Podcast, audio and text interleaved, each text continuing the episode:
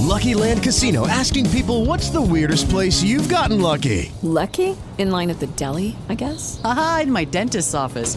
More than once, actually. Do I have to say? Yes, you do. In the car before my kids' PTA meeting. Really? Yes. Excuse me, what's the weirdest place you've gotten lucky? I never win and tell. Well, there you have it. You can get lucky anywhere playing at LuckyLandSlots.com. Play for free right now. Are you feeling lucky? No purchase necessary. Void where prohibited by law. 18 plus. Terms and conditions apply. See website for details.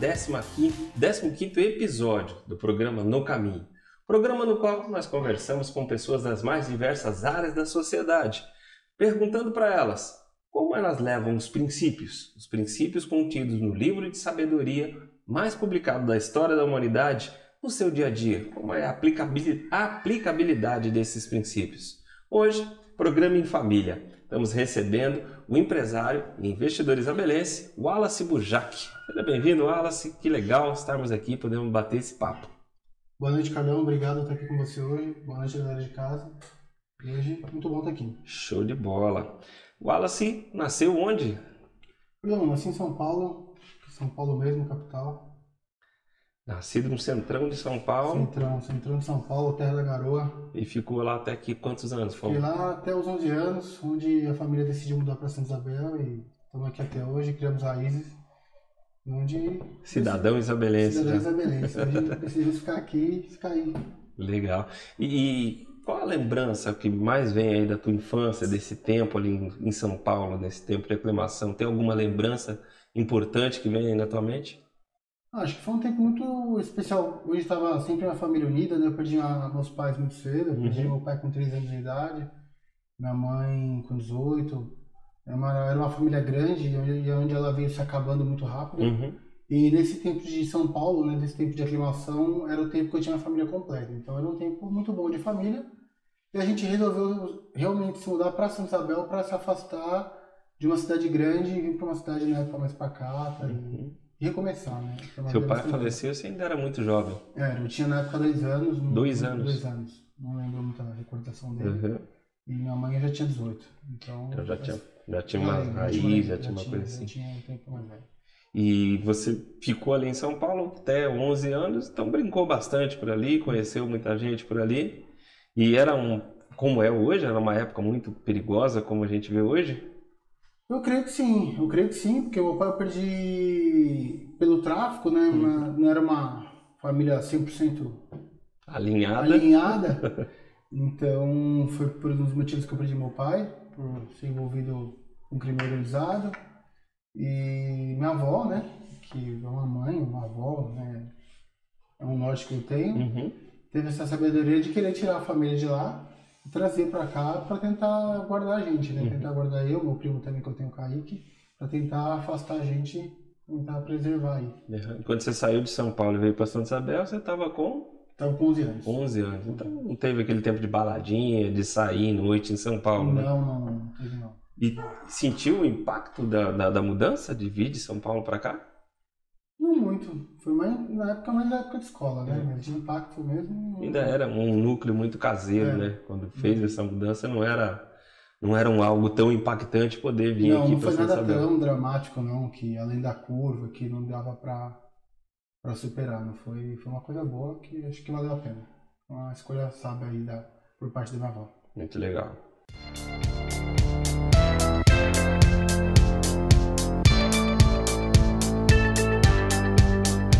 Chegou aqui por através de um passarinho verde, me chegou a informação que você gostava de ir num chafariz quando você era mais jovem lá em São Paulo. Como é que é essa história? Ah, a gente morava ali no Largo da, da Aclimação, né, Cambuci. E... e tinha bastante galera em situação de rua. Eu tinha amizade com todo mundo, né? A gente era uma classe nem pobre nem rico, era uma classe média ali na, na época. E tinha amizade com todo mundo. A gente morava perto de uma comunidade, né? Aham. Que era Muniz de Souza, e eu tinha amizade com todo mundo. E a galera tava arrumando chafariz lá, junto com os meninos, o pessoal de situação de rua. E aí, Partia pra cima. não tinha tempo ruim não, mano. Tava calor, os caras davam uma ducha, molecão, e ela também, tomou uma ducha com os caras. Mas Santa Isabel já no chafariz já tava funcionando quando você chegou? Sabem, eu acho que já, já não tinha tanta amizade assim. Já não rolava o já, já chafariz não rolava o aqui. chafariz. Já, já não deu pra se envolver tanto com a galera.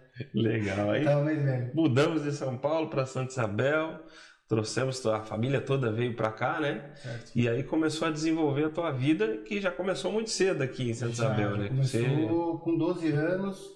é, a gente tinha muita amizade, a gente já tinha um sítio aqui na época, né, Uhum. a gente veio pra cá. Então, é, antes de a gente mudar pra cá, pra, pra casa que a gente atua hoje, a gente já, já tinha um sítio, minha avó já, já sempre teve é, esse sítio aqui.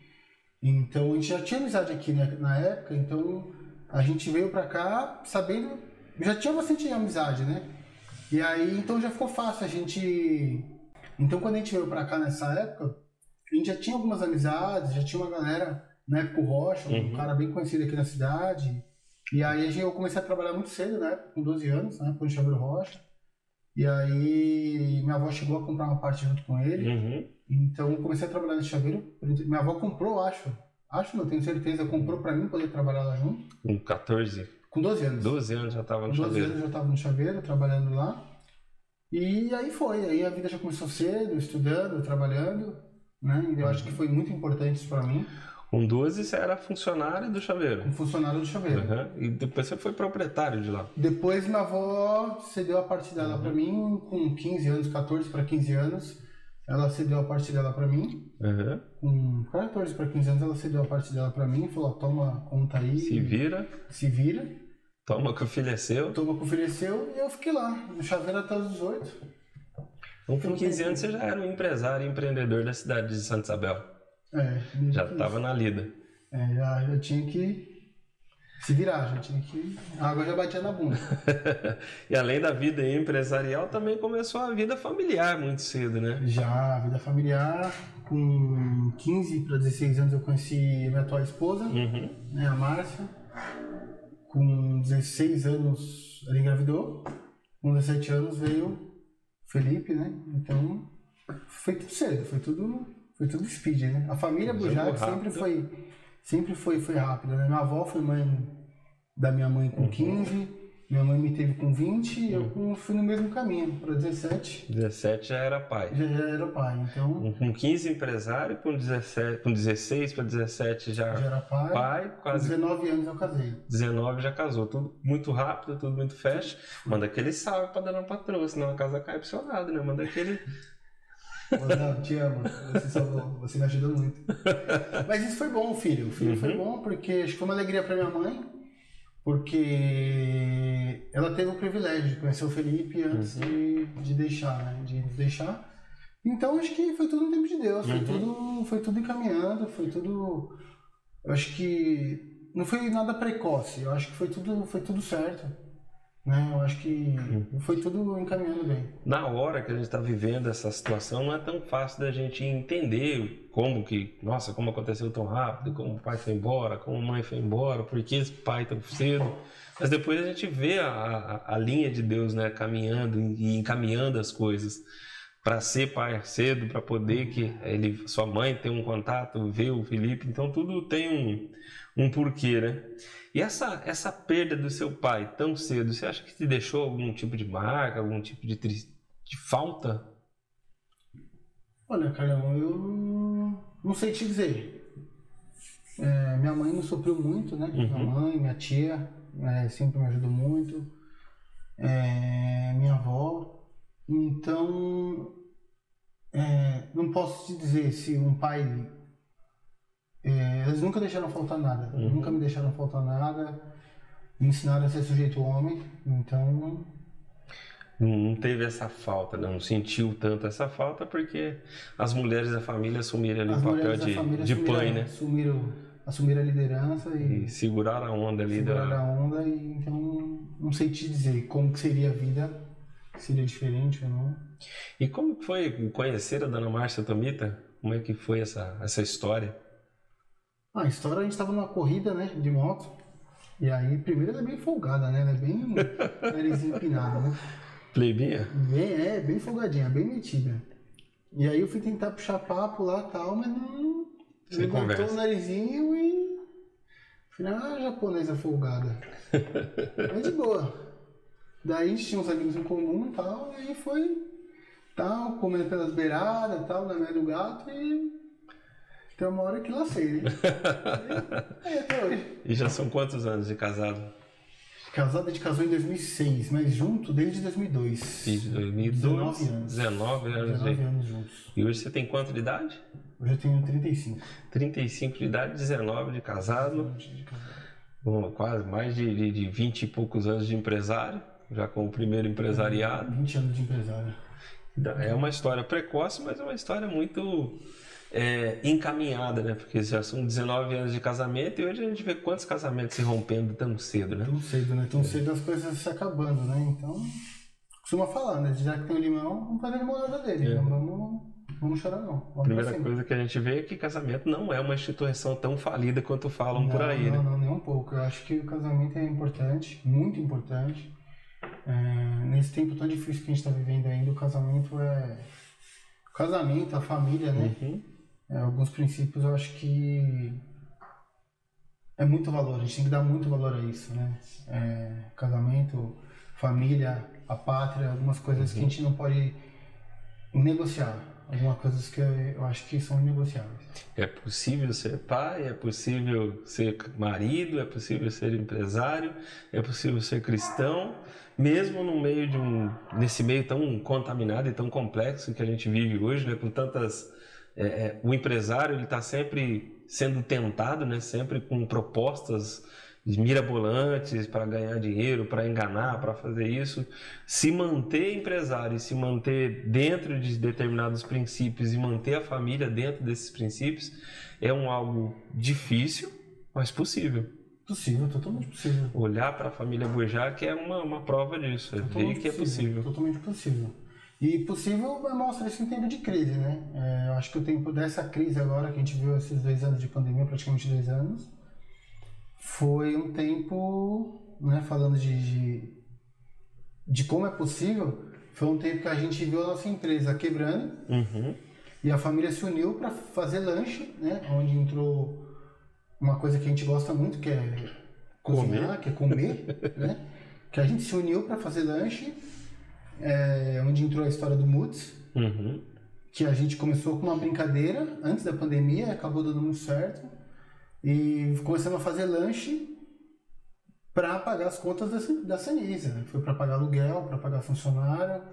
E se naquele momento a gente ficasse em casa, né, na onda da galera do fica em casa, nada contra com quem tinha necessidade de ficar em casa, mas se naquele momento eu me acovardasse, onde eu não tinha fundo nenhum, apoio do- do- nenhum do sistema, e simplesmente ficasse em casa e não fosse correr atrás do meu ganha-pão, a gente estaria quebrado hoje e onde aproximadamente 10 famílias diretamente dependem da Sanisa estariam desempregadas e O fique em casa tem as suas consequências tem as graves. suas consequências graves, né?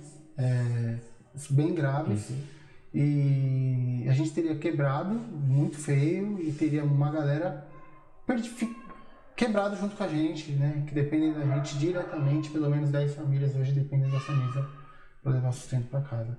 E o Muts, a gente se uniu em família, começamos a fazer hambúrguer, trabalhava na Sanisa, mesmo com fluxo de caixa, mesmo com, com as lojas fechadas, um faturamento de 80% a menos. Uhum. Chegava e tinha que fazer lanche, tinha que trabalhar até tarde, com toda a dificuldade, ajudava na entrega, e cozinhava, fazia tudo, mas foi um ano de, não de sofrimento, foi um ano de que a família realmente estava bem unida, e a gente conseguiu passar por isso e se uniu mais ainda, E rolou, entendeu? Uhum. Então a gente esteve junto, em família, em unidade, em comércio e. Fazendo a coisa girar, fazendo, fazendo a roda girar. Fazendo a roda girar e, tá e a família tá bem. A família tá bem, passamos por isso. E se tiver que passar pelo perrengue de novo, Funciona de novo. funciona de novo também. É, voltando um pouco atrás, nós vimos aí a história de um Wallace que chegou ainda menino em Santa Isabel, rapidamente já se entrosou, casou, foi pai, empresário com 15 anos. E aí, o que aconteceu com o Chaveiro? Por que fechou? O chaveiro não fechou. É, o chaveiro não é, Eu posso dizer que é meu primo, né? Que é o William. A gente é amigo de infância, a gente cresceu junto. Meu, é meu, meu parceiro, a gente não tá muito próximo, mas ele é meu irmão. Na época, a parte, minha parte, a gente repassei para ele. É, eu entrei nesse tempo, precisava de alguma coisa mais sólida na época. E aí eu entrei para fiz alguns cursos de, de empilhadeira e tal. E fui para Bear Brasil, porque eu precisava de um convênio médico, é, precisava de um pouco de uma maior estabilidade para a família. Uhum. Então eu decidi vender minha parte para ele. Entrei na Bear Brasil pela estabilidade que uma empresa que o empresário não tem, né? Que, que o empresário não, não tem. Eu precisava naquele momento de uma maior estabilidade. E ser empresa- empresário no Brasil é um pouco mais difícil, É né? um bem mais difícil ser empresário no Brasil, é bem difícil, né? Leis Então- trabalhistas, impostos. É, então eu não conseguia. Então naquele momento, para mim, ser o CLT, eu achava que tava mais fácil para Uhum. mim. Então eu falei, putz, eu tenho que pagar décimo terceiro, eu tenho que pagar isso, tenho que... só que às vezes no final do mês não sobra nada para você. O empresário, ele é o último da fila. Uhum. E naquele momento, com uma família se formando, para mim ser o último da fila, sem capital de giro, tava sendo bem difícil. Mas o empresário não abre hoje e fica rico amanhã, então? Não, não, não. Não tem esse. Não, não tem. Não- Essa fórmula Não é mágica assim, eu não? Não, ainda não descobri. Porque tem muita gente que tem essa impressão do- desse glamour do empresário que ele abre. Não, o cara é rico, o cara é isso. Principalmente os, os empregados, né? É, O, como diz no, no Primo Rico, fala do CL treta. o CL treta é aquele que tá só metendo o dedo. Ah, o empresário folgado, tá me explorando, tá não sei o quê, mas não vê o, o outro lado da história, né? Que não é bem assim tão então, simples. também já a galera vende uns cursos assim, que você começa hoje e amanhã você tá rico, com um telefone só, internet, que você ganha não sei quanto por mês. É simples, é rápido. É, é rápido, é mó, é mó fácil, é mó mamão. Eu não, Não é bem assim que não, funciona, não achei, não. eu, né? não, eu não consegui. Se alguém souber, me explica que eu não consegui ainda esse, esse método aí, tão fácil, de ganhar dinheiro fácil assim.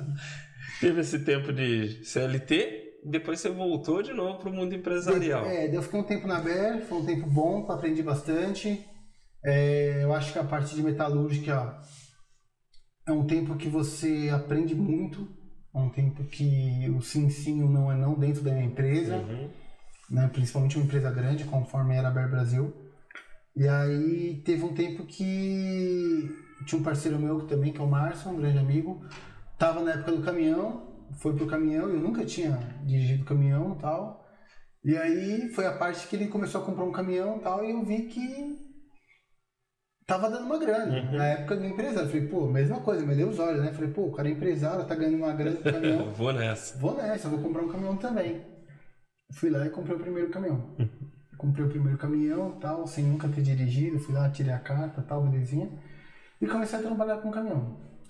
Esse primeiro Isso caminhão com você entregava 21 anos, 21 anos. Trabalhava no atacadão, trabalhando com carga de mercado. traba- carga de mercado, puxando alimento. E era um serviço muito desgastante, porque a galera que trabalha com transporte de alimento, que faz aí, sabe muito bem o que eu tô falando. Ser humilhado nas portas de mercado, o cara pede a mercadoria, ele acha que seu caminhão é estoque, ele pede de manhã, acha que tem que ficar até o final da tarde. Não todos os mercados, né? Não posso falar de todos, generalizar. É, mas tem muito mercado aí que. Ah, fica aí, a hora que der eu descarrego.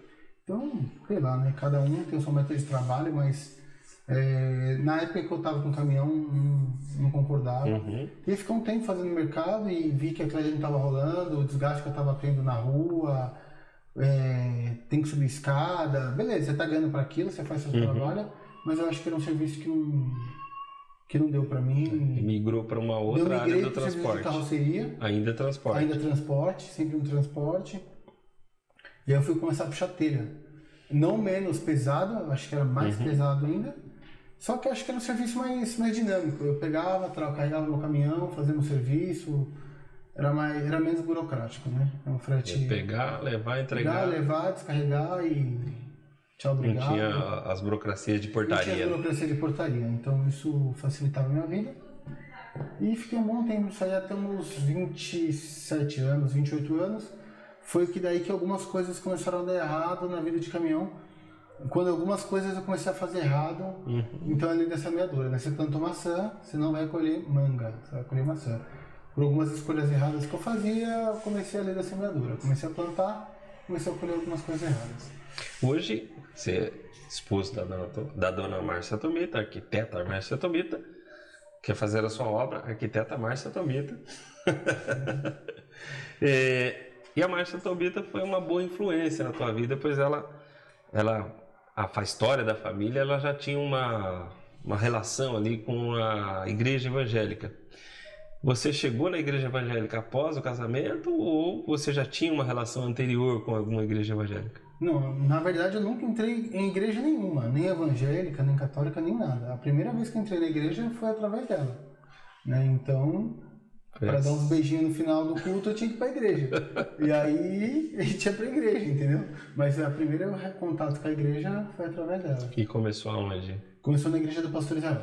Pastor Israel, presbiteriana, né? Isso, na presbiteriana do Pastor Israel, um grande amigo até hoje, ele fez meu casamento, inclusive. É um grande amigo aí de, de longa data. E Mas entre estar na igreja e a conversão tem um longo caminho, né? Porque tem muita gente que está na igreja e está lá sentado. Hoje você já exerce funções, né? Você está no Bola de Neve. Tô, tô no Bola de Neve, na verdade demorou uns 5 anos, eu acho, uns 4 anos até eu aceitar Jesus ali e tal. E hoje eu tô no Bola de Neve de Arujá, é, tô na diaconia do, do- da igreja do Bola de Neve de Arujá. Uhum. E, e é isso. Vamos lá, vamos ver. E qual foi o, o momento na sua vida em que você realmente falou, agora vai, agora eu sou um cristão de verdade? Onde a ficha virou. Onde a ficha virou, era um jogo Palmeiras e Flamengo. Coincidentemente, que tem jogo Palmeiras e Flamengo sábado e eu tô indo pro Uruguai. Palmeiras e Flamengo. Dali porco? Dali Porco, Libertadores, seremos campeões mais uma vez. É, teve, eu tava- já estava no bola de neve Santa Abel, Uhum. tá no Bim com a Marcela. E, e tinha um jogo desse, nesse dia de Palmeiras e Flamengo e tinha um sopão. E nesse dia, ou eu ia pro jogo do Palmeiras e Flamengo, ou eu ia pro sopão. Uhum. E eu decidi ir pro sopão. E naquele dia eu vi que minha ficha virou. Eu decidi que, que eu podia fazer diferente Podia fazer mais. podia fazer um pouco mais. Nada contra ir pro jogo, eu gosto pra caramba, é da hora. Mas naquele momento, principalmente que eu tava vivendo uma vida intensa na torcida organizada, né? É, eu decidi eu- que eu podia estar fazendo uma, uma obra diferente, né? Decidi que o meu tempo na torcida organizada tinha dado. Uhum. E comecei a estar mais atuante, fazendo, fazendo, fazendo algo novo, que eu nunca tinha feito. De. Não quero ser um cara ruim, mas eu podia estar abençoando a vida das, das outras pessoas através da minha vida, com uma boa ação, ajudando. Que era um tempo de frio, a gente estava ajudando, levando a sopa pra galera, pra, pra galera. E eu podia estar fazendo algo novo e me senti bem fazendo isso. Desde aquele dia em diante, eu nunca mais tinha pisado no estádio de futebol. E Você falou que, que teve um tempo bastante atuante em torcida organizada. Você participava da da Mancha Verde. Mancha Verde. E a- olhando de fora, né, a impressão que a gente tem é que é só bagunça, é só porrada, é só briga. Mas para quem tá lá dentro e quem. Como que é a vida de, de pessoal que tá lá dentro, que realmente participa de uma torcida organizada? Não é só bagunça, é, a torcida organizada faz trabalhos voluntários, ajuda bastante gente, ajuda as comunidades com cesta básica, tem campanha de doação de sangue, é, gera emprego, gera renda para aquela galera da comunidade, é, vários projetos sociais, desde curso de computação, projetos de artes marciais, né? Então, assim, muita, muita gente só vê a torcida organizada como só briga. E não é só briga. Tem vários projetos sociais dentro, falando da Mancha Verde, tá? Minha torcida onde eu tive bastante tempo ali dentro, que faz um trabalho muito grande dentro da, daquela comunidade, dentro de- da- das comunidades da, da região ali, né? Da, da Brasilândia, da Zona Norte, de várias subsedes. A gente já fez trabalho junto com a pessoal ali da, da Mancha Verde é, São José dos Campos, Litoral Norte, campeão do, do Dia das Crianças, campeão do agasalho. Então, às vezes, onde uma, o, o, governo muitas vezes não chega, a torcida organizada chega. Mas nem sempre é mostrada para a mídia. A mídia muitas das vezes quer mostrar o lado ruim da coisa. O lado ruim da coisa. Ela não vai querer mostrar que a torcida X fez aquilo, que a torcida do Palmeiras fez aquilo. Ela quer mostrar que bateu, que morreu, que, que fez isso. Então. Tem um outro lado tem social. Tem outro lado, tem, tem um lado social vida. e tem o lado da festa da arquibancada, entendeu? E, e, eu, e, eu, e é legal, é legal. Os membros que estão dentro são bastante unidos, né? Me parece ser bastante tem, unido. Tem, tem bastante união, tem bastante. Geralmente a torcida hoje, falando da, da, da torcida que eu conheço, é uma torcida bem unida, uma torcida sempre junta. Entre as subsedes, entre as regionais, né, os bairros são sempre bem, bem, bem unidos. A galera tá sempre junta mesmo. e tem uma ajuda quase religiosa ali também, né? Que a forma como eles é, se relacionam ali de ajudar um ao outro, de um buscar ajuda ao outro, e a paixão de cada membro ali é, lembra, de certa forma, a estrutura de uma, de uma religião, né? Ó, oh, Carlão, é dentro da torcida organizada, eu acho que o respeito, do jeito que ele prevalece dentro de uma torcida organizada, é, é maior do que o pessoal pensa. Do que muitas das vezes você está no lugar e você chega com a sua esposa, é, falando por igreja, tá? Uhum, Usando uhum. um exemplo como igreja. Se você, às vezes, falando de culto, às vezes é até chato usar uma igreja como exemplo, mas muitas igrejas, tá? É, falando de placas. Você chega com a sua esposa, às vezes, no culto, muita gente finge que tá dando migué, né? Para não querer dar um lugar para uma mulher ou para uma criança, sabe? Daquela dormida. Daquela dormida, daquela embromation. Coisa que numa torcida organizada isso não existe, tá? Coisa que um, um licença, muito obrigado numa torcida organizada, a sua mulher tem prioridade, uma criança tem prioridade e você não precisa falar. Então, isso dentro de uma torcida organizada, a disciplina numa torcida organizada é fora do comum. Uhum. É uma disciplina que não existe, que eu nunca tinha visto, que eu não vi em lugar nenhum fora de uma torcida organizada. A disciplina que existe, é, não sei se é pelo medo da cobrança, sabe? Porque o pau que dá em Chico, lá dá em Francisco, não tem massagem. Uhum. É... Hello, it is Ryan, and I was on a flight the other day playing one of my favorite social spin slot games on chumbacasino.com. I looked over the person sitting next to me, and you know what they were doing?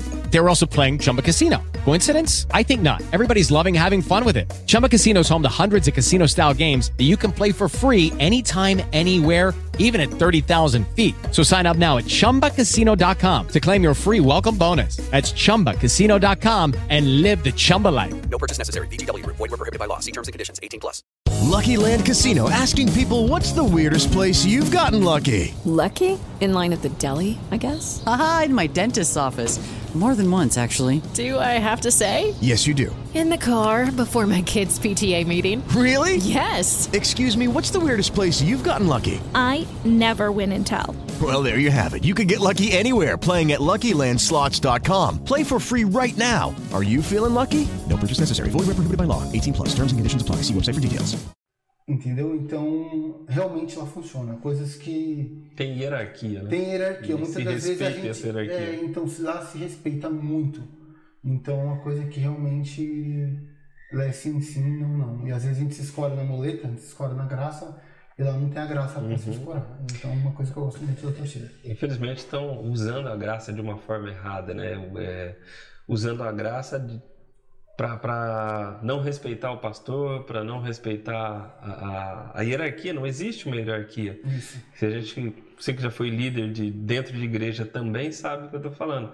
É muito difícil você falar para alguém é, que ela tem que fazer um determinado, uma determinada função dentro da igreja. A primeira coisa que ela fala, ah, meu trabalho é voluntário. Uhum. Bem isso. O da, o da torcida também é. Do torcida Mas também é. por ter uma, uma respeitabilidade de hierarquia, o negócio funciona. Funciona. Coisa que, infelizmente, nós estamos vendo de degringolar cada dia mais dentro das igrejas, justamente pela falta dessa questão de hierarquia. Hierarquia não está ligada só a... Tem essa questão da, da, da, da, do pau que bate Chico, bate Francisco? Tem. Mas tem a questão do cara que está na frente ser um cara responsa e que impõe essa, essa respeitabilidade quase de uma relação de um pai e filho. Hoje, é, é, é, dentro de casa, a gente não vê mais a relação de família, de pai com filho, o, o filho respeitar o pai, o pai falar para o filho, o filho. Antigamente tinha essa questão né, do pai falar e o filho obedecer. E essa, essa desajustamento de dentro de casa, essa falta de regra de dentro de casa, acaba escorrendo lá para dentro da igreja e de alguma forma é, degringolando o sistema que deveria ser muito melhor do que o sistema da, da, da torcida organizada, está perdendo. E é por isso que a gente vê a Bíblia falando que às vezes os filhos das trevas são muito mais sábios e prudentes que os filhos da luz. É isso mesmo. Infelizmente a gente vê isso Infelizmente acontecendo. é, o caminho tá, tá indo por aí. Tá bem por aí. Mas aí. Tomara que a gente consiga melhorar isso um dia. Esperamos, esperamos.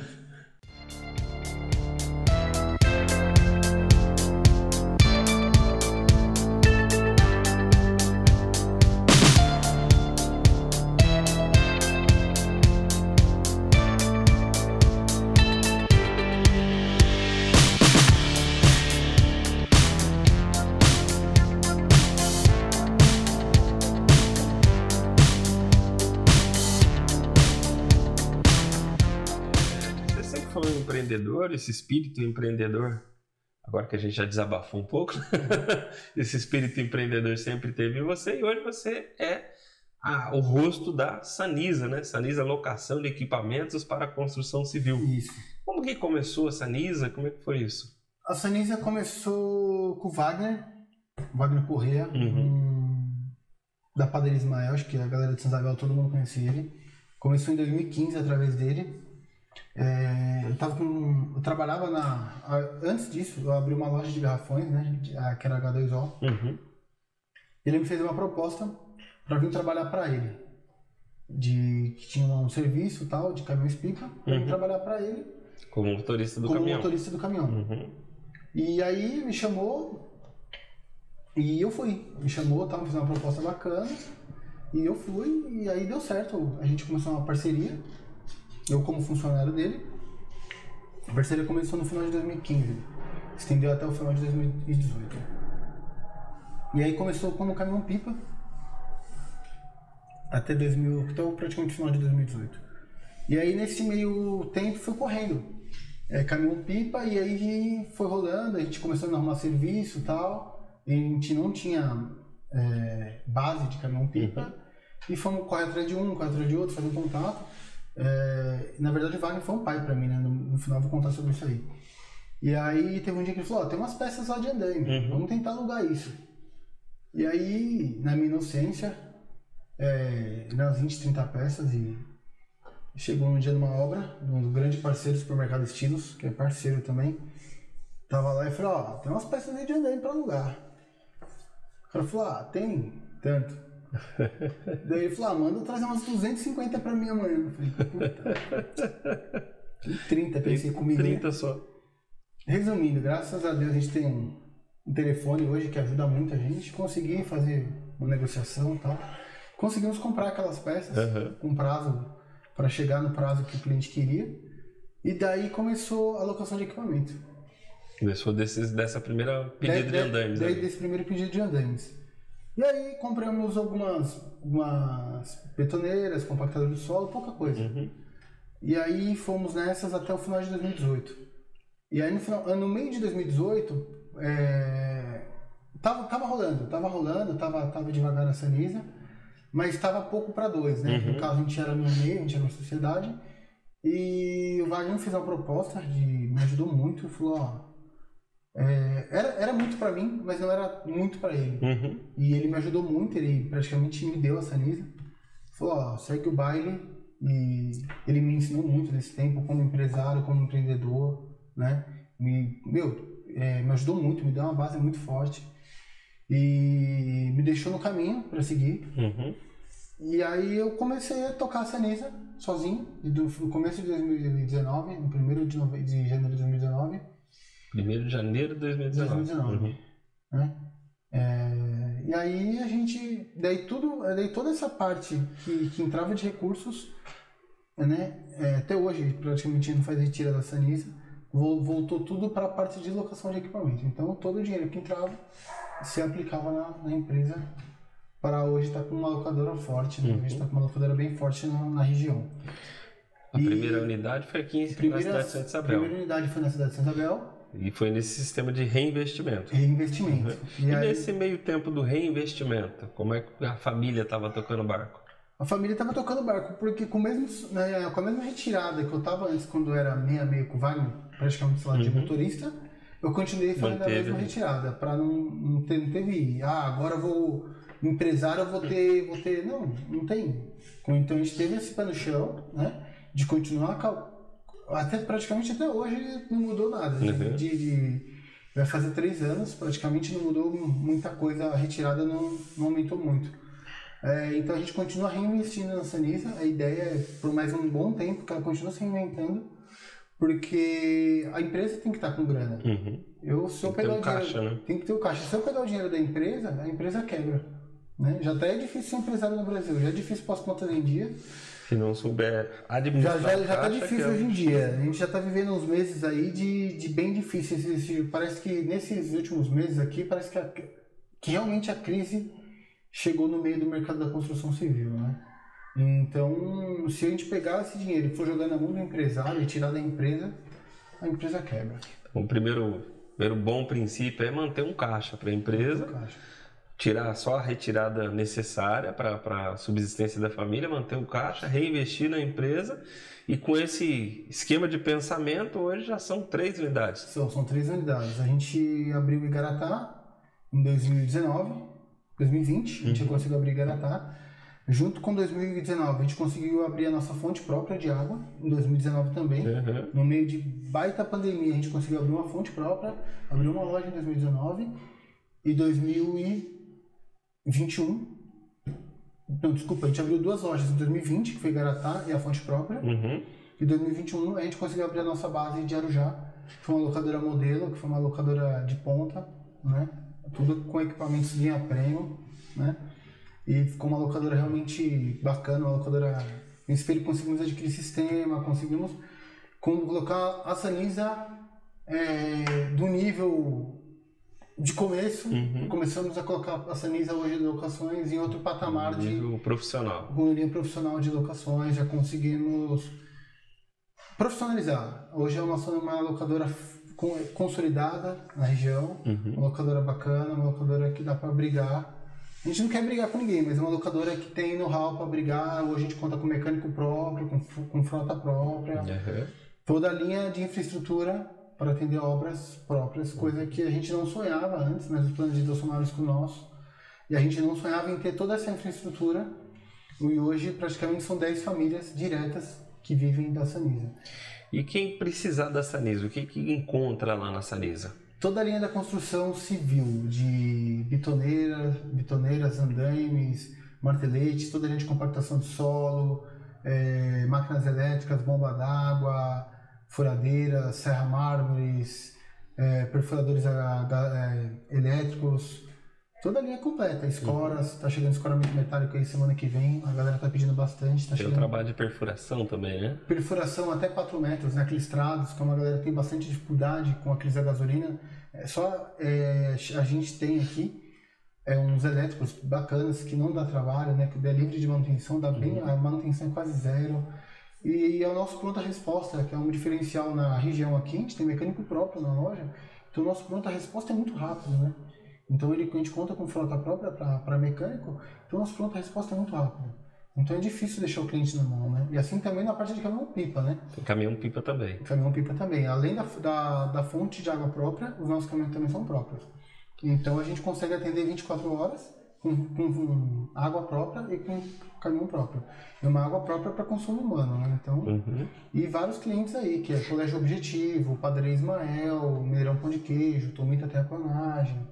Vários clientes tops aí que Empresas que são atendidas hoje pela pela Sanisa. Sanisa. E também atende cliente residencial. Cliente residencial, é, para piscina, lavagem de rua, condomínio, precisou, pode contar com a Sanisa. E acha a gente lá no Instagram também, Sanisa Águas. Pode buscar lá que eu acho a gente no Instagram. Instagram Sanisa Águas. Depois vai estar no corte. O olho do furacão foi quando começou a abrir todas as lojas. 2018 abriu o primeiro. Isso, no 2019 abrimos a primeira loja, né, que foi em Santa Isabel, ele não estava ainda em pandemia, mas logo no começo começou a pandemia, né, Aparecer 2019. ali, né? 19, março, né? 2019 Isso. começou a aparecer. É, daí em 2020 que a gente abriu a primeira loja em Garatá. A gente abriu em 2020, no mês 8 de 2020, a gente abriu a primeira loja em Garatá. Tava bem no bicho pegando No meio Mas- do olho. É, só que a minha estratégia foi abrir essa loja no meio da pandemia, que ainda não tinha subido tanto material. Foi a ideia foi abrir a loja no meio do ano, as duas lojas no meio do ano. A gente começou a comprar no começo de 2020, né? Então não tinha inflacionado tanto as coisas ainda, mas estava começando a subir. Então eu comecei a fazer uma compra antecipada e, programa, e, e fiz essa programação para o meio do ano. E aí, então eu consegui pegar preço antigo no meio dessa subida. Então isso me deu fôlego para abrir as lojas. Entendi. Então eu consegui, nesse meio tempo aí, um exemplo disso foi uma caixa d'água que a gente comprou. É, coisa de um mês aí, um mês e meio, essa, essa caixa d'água aí, de um valor X, dobrou. Porque a gente conseguiu comprar, conseguimos programar ela para 5, 6 meses. Aham. Quando a gente foi retirar a caixa, o cara da caixa falou, ó, você pagou, um exemplo aí, é, 5 mil, e te dou 10 para você não levar o produto. Porque a inflação foi tanta, no caso do aço, que era mais fácil ele ter deixado lá e ter me pagado o dobro do que eu paguei pela caixa, praticamente, de tanto que subiu. Então, né, nessa jogada aí, que eu tava vendo pela, um, acompanhando o mercado, no caso do aço, que o preço estava subindo tanto e eu consegui me programar para já Uhum. fazer uns pedidos antecipados, tanto de andaime, é, no caso da obra, no caso dessa loja nova de Garatá, a gente conseguiu comprar tudo praticamente antecipado e dessa caixa nova aí. Daí tanto da, da parte de poço, da bomba do poço, da parte de ferragens para Okay, round two. Name something that's not boring. A laundry? Ooh, a book club. Computer solitaire, huh? Ah, sorry, we were looking for Chumba Casino. That's right. ChumbaCasino.com has over 100 casino style games. Join today and play for free for your chance to redeem some serious prizes. ChumbaCasino.com. No purchase necessary. Void where prohibited by law. 18 plus terms and conditions apply. See website for details. que era para deixar a caixa de pé, da armação, da, da armadura. Então a gente conseguiu comprar um pouco antes do, do furacão necessariamente Acontecer. acontecer, e foi onde a Sanisa ganhou um pouco de força. Se fosse hoje, já pra, provavelmente ficaria inviável hoje Mas ter mesmo, esse crescimento. mesmo assim, teve a. Conseguiu crescer, abrir, mas teve um pico de crise, um momento de crise onde o bicho pegou. Teve. estavam contando Teve, da época onde vocês precisaram apelar para um outro negócio para manter esse aberto. teve, foi, mas foi bem no comecinho da crise. Isso foi logo no começo, quando o nosso excelentíssimo governador, né, mandou fechar tudo e com o ônibus aberto, com metrô aberto, Uhum. e mas o, o sorveteiro não pode vender sorvete na rua, não é essencial, né? Depende do que é essencial, né? Para mim isso, o essencial é tudo o que leva o pão para sua casa. Então assim, eu acho difícil julgar o que, né, o que, que é essencial. O que, que é essencial para você? Essencial para mim é o que coloca o alimento na minha mesa. Não pode ser essencial para ele, que tá com o salário dele na conta. Então, assim, ah, mas ser hipócrita, tem gente morrendo, tudo bem. Mas será que. Quantas pessoas morreram de fome, entendeu? Quantas pessoas não conseguiram auxílio do governo? Quantas pessoas morreram de. não morreram ainda, mas estão em casa estressadas, estão em casas, sei lá, com vários tipos de outros traumas. Entendeu? Então, passando vários perrengues aí. Então, essa pegada aí do, né, é muito relativo, né? O choro é livre, depende para quem que o choro é livre, né? Então, essa é a pegada. E aí, nesse tempo do Moods, foi logo o começo, meu fatura- meu- nosso faturamento da Sanisa com 90%. 90% de queda no 90% faturamento de queda lojas. num mês. E aí, agora? Entendeu? Hoje, a Sanisa, no faturamento do primeiro mês de crise, né? Antes da fechar, hoje a Sanisa 300% acima no faturamento. No inicial. Com, é, com todas as lojas abertas, é 300% acima do primeiro mês de crise, mas com três lojas abertas e uma fonte Uhum. própria, né? Lá atrás, uma queda de 90% em um mês e um monte de conta para pagar dos investimentos que foram feitos anteriormente. Anteriormente. E aí a solução foi partir para um outro negócio. Parti para outro negócio que foi o Mutz, foi um lanche, a gente Uhum. foi durante um ano, Mas o empresário também frita lanche? faz lanche, porra, tem que fazer lanche. Teve que fazer alguma coisa para que se fazer mexer. alguma coisa para se mexer, porque não tem de onde tirar. Não tinha de onde tirar. Os caixas secou, não tinha de onde pegar dinheiro, o banco fica de segunda Uhum. porque tá vendo que tá, não tem de onde vir dinheiro. E aí a gente teve que ir pro plano B. A gente gosta muito de fazer um churrasco, a gente gosta, né? E a gente viu a necessidade de fazer um lanche de qualidade, né? Que a gente gosta de comer. E começamos a fazer um lanche, um Mutz Burger, que durou um ano. Foi um projeto muito bom. A gente tem vontade ainda de retomar esse projeto, porque a gente teve dias aqui de fazer 100 lanches e vendeu 100 lanches, entendeu?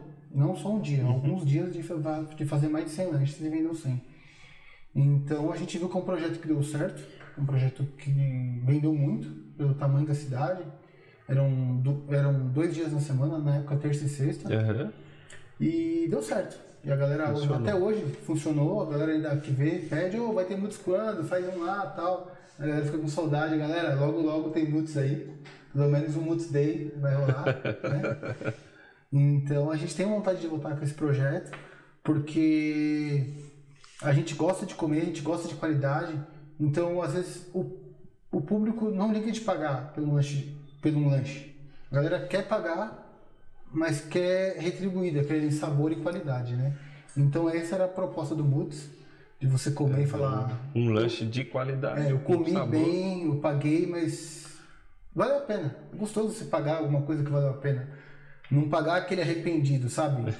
tipo, paguei, nossa, deveria ter ido em outro lugar que não valeu a pena. Essa, essa sensação é horrível. Pra quem gosta de comer, pagar, pagar pensando que deveria ter em outro lugar é horrível.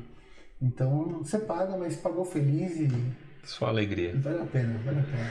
Lá atrás você disse alguma coisa sobre o seu investimento do caminhão, que começou a dar uma degringolada lá nos investimentos do caminhão por algumas coisas que você mesmo é, acabou plantando. É, coisas que hoje você plantou ao contrário. Certo. Você vê que, a, de alguma forma, o ser cristão, o ter os princípios bíblicos, influenciou nessa, nesse novo momento da tua história? Com certeza, com certeza. Eu acho que. E não é só o ser cristão, eu acho, né? Eu acho que algumas coisas que, assim. é, O ser humano em si, não, não necessariamente ele precisaria ser cristão para seguir os mandamentos, né? Ele não necessariamente ser cristão. Mas quando a gente tem temor, eu acho que isso. Isso ajuda bastante, né? Quando você sabe, Jesus está vendo, Tô de olho no Tô de Senhor. olho em você aqui, opa, tô de olho. Eu acho que isso, As decisões mudam. a decisão muda, acho que tem um peso maior, entendeu?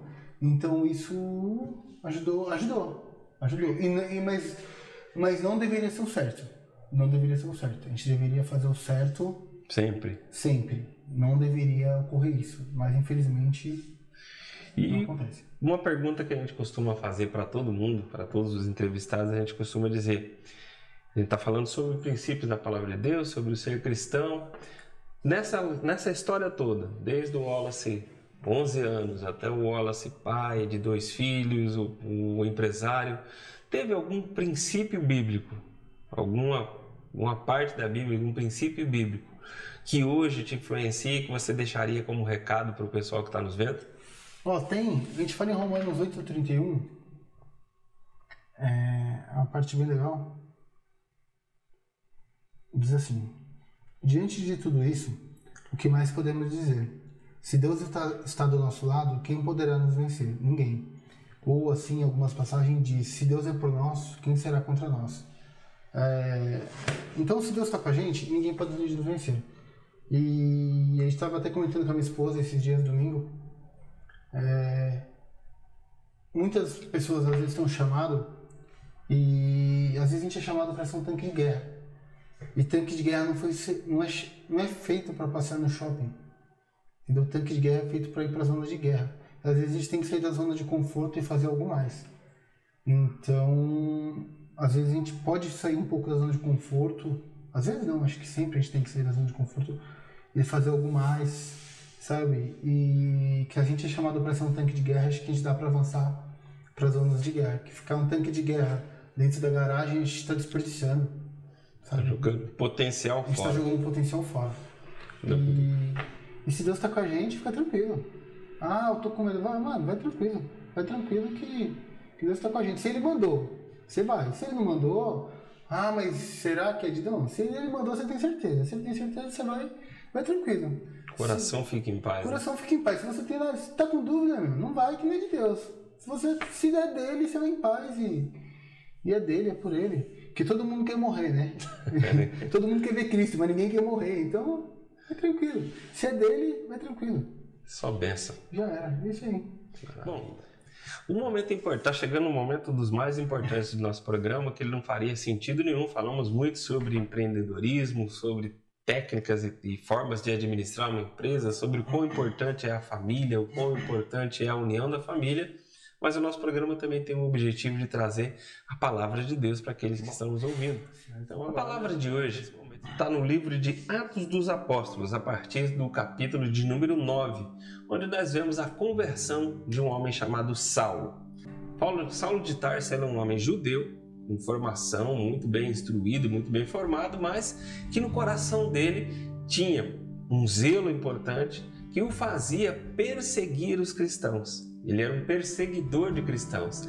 Até que no momento da história dele, que começa a ser narrada aqui no capítulo 9 de, de Atos dos Apóstolos, Saulo tem um encontro real. O Saulo tem um encontro real com Jesus Cristo. Ele que era um perseguidor de cristãos, ele que matava cristãos, ele que ia atrás de cristão para matar, teve um encontro real e no momento desse encontro real, ele imediatamente Primeira coisa que aconteceu com Saulo, ele ficou cego. E essa cegueira acontece muitas vezes em pessoas que chegam é, para a igreja, porque a gente entra na igreja, a gente tem um contato, a gente começa a conhecer a palavra de Deus, mas a gente conhece de ouvir falar. E ali dentro às vezes a gente fica cego, a gente vê, mas não vê, a gente ouve, mas não ouve, a gente sabe, mas não sabe, até o momento em que a gente tem um encontro real com Jesus. Foi assim que aconteceu com a vida de Paulo. Ele conhecia muito da regra, ele conhecia muito do que deveria fazer, mas estava tão cego que não conseguia fazer. Até que então, nesse encontro real, ele ouve a voz de Jesus dizendo para ele: Saulo, por que me persegues? Nesse exato momento, onde ele teve esse encontro real com Cristo, ele cai de joelhos e é levado para uma cidade. Nessa cidade ele encontra um homem chamado Ananias, que tinha morria de medo de Saulo. Ele sabia que Saulo era um matador, mas ele recebeu uma ordem de Cristo. Ele recebeu uma ordem da própria voz de Deus dizendo para ele: "Vai lá e ora pela vida desse Saulo, ora pela vida desse cara que pela ótica de Ananias não tinha salvação, pela ótica de Ananias não tinha uma forma de, de, de se salvar. Mas Ananias foi obediente à voz do Senhor e foi lá e orou pela vida de Saulo. Quando ele orou pela vida de Saulo, os olhos de Saulo se abriram para aquilo que era realmente Jesus. E quando os olhos de Saulo se abriram, aqui já no capítulo, antes de terminar o capítulo de número 9, a gente começa essa história no verso de número 1 e já no verso de número 20, Saulo, aquele que era perseguidor, que recebeu a oração pela obediência de Ananias, agora ele tem os seus olhos abertos, ele já está pregando a palavra do Senhor. E olha só o que o Saulo começa a pregar, agora já com um novo nome. Ele que era conhecido como Saulo, teve o seu nome mudado para Paulo. E Paulo começa a pregar dizendo: e logo pregava nas sinagogas a Jesus afirmando que este é o Filho de Deus. Nessa breve história, nós vemos três pontos importantes. Primeiro, o Saulo conhecedor de regras. Regra não salva ninguém. O que salva é colocar essas regras, essas como princípios na sua vida e colocar ela em prática no dia a dia. Não adianta nada você ser um profundo conhecedor da Bíblia, saber de tudo que está escrito, mas não colocar em prática. Quando você começa a colocar em prática, seus olhos se abrem e você começa a ver o mundo de outra forma e ouvir a voz de Jesus de outra forma. O segundo ponto importante que nós vemos nessa palavra é a atitude de Ananias, que estava com medo. Por ele, pelo coração de Ananias, ele não ia lá orar por, pelo Saulo. Eu vou orar por esse cara? Esse cara não tem jeito, ele é matador. Mas ele foi obediente à voz de Deus. E o segundo ponto que fica para nós é que nós temos que obedecer à voz do que o Senhor fala para nós, sem colocar a, o nosso achismo no caminho, não é o que eu acho, mas é o que a voz de Deus diz para mim. Se Deus diz para mim, vai lá e ora por tal pessoa, vai lá e ora, não perde tempo.